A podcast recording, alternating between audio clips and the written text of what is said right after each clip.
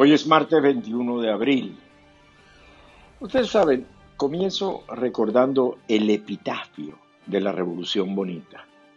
Y es el Twitter que Toro Hardy, un especialista petrolero, coloca. Voy a leer. Al considerar los descuentos, el petróleo venezolano debe estar por debajo de 2 dólares por barril. Y aún así, nadie lo quiere posiblemente es el menor precio en los últimos 50 años, en los últimos 50 años. Y la producción debe estar acercándose a lo que teníamos en la década en la década de los 30 del siglo pasado.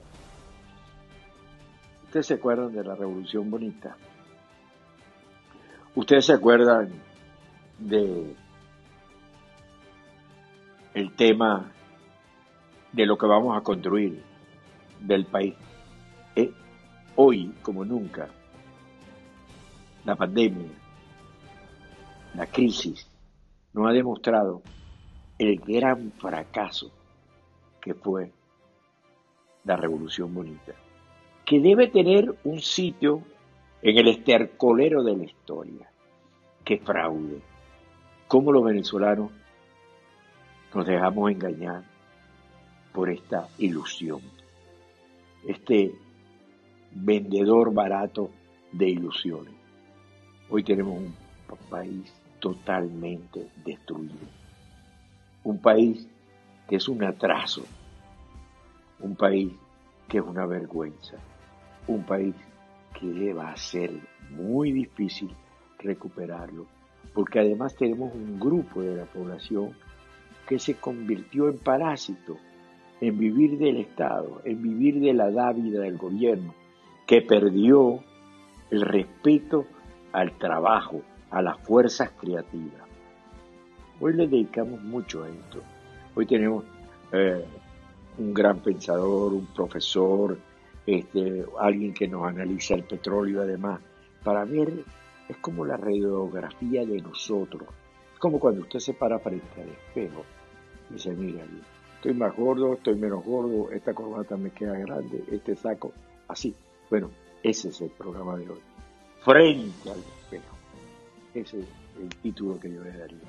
Pero comienzo con algo que le angustia a mucha gente, que, porque fue Trump anoche, ya a las 10, puso un Twitter, un Twitter donde señalaba que detenía la inmigración Hoy lo aclara Maritrina Purgo, que es una abogado de inmigración con extenso conocimiento, y, y nos aclara que la situación no es tan dramática como se piensa, y nos dice también que el presidente Trump tampoco tiene este, línea verde. ¿no? Entonces, hay una serie de consideraciones que usted lo debe saber, que probablemente está preocupado en cualquier lado. Pero sí, le, sí les quiero decir, más allá de las consideraciones de hoy, las migraciones de las poblaciones a raíz de la, de la pandemia se van a ver limitados, los vuelos internacionales, los cupos, eh, la forma como los seres humanos nos traslademos. Eso es interesante.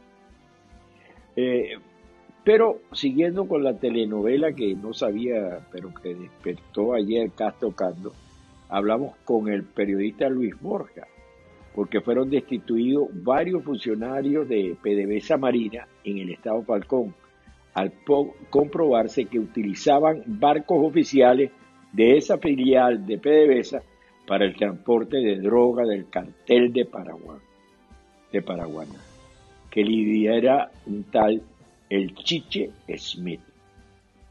En el hilo del Twitter de, Luis Borja, quien, por cierto, hablamos, conversamos con él después, cerrando la parte introductoria del programa y nos aclara dónde estamos parados, qué fue lo que pasó con la Cava y Valencia, lo último. Bueno, usted se mete en el programa que usted sabe lo puede ver a través de YouTube. Eh, está lo suben ya aproximadamente en la tarde y entonces lo puede ver las diferentes secciones. Conversamos con Antonio de la Cruz, que es el experto petrolero que le narra esa evolución del petróleo, con Osvaldo Ramírez Colina muy interesante porque yo insisto en cómo vamos a llegar a la democracia. Hay una negociación. Vamos a estar con los inmorales de siempre, con los que destruyeron el país. ¿Cómo es eso? Será el parto de la historia, el parto de las cabras. Bueno, todo eso lo ha... Y luego cerramos hablando con David Smolanki, porque el tema de la, de la migración venezolana que está regresando no ha sido muy fácil. Y entonces hablamos una serie de ese tema social que yo creo que es interesante y que todos nos debemos reflejar. No se pierda, no se pierda. Perdona que te, tengo dos horas hablando y ahora estoy un poco seco, me voy a tomar un cafecito. No se pierda el programa por YouTube y además síganos en los podcasts que he encontrado que es la mejor forma para hablar con ustedes aquí, eso sí, no lo riegue.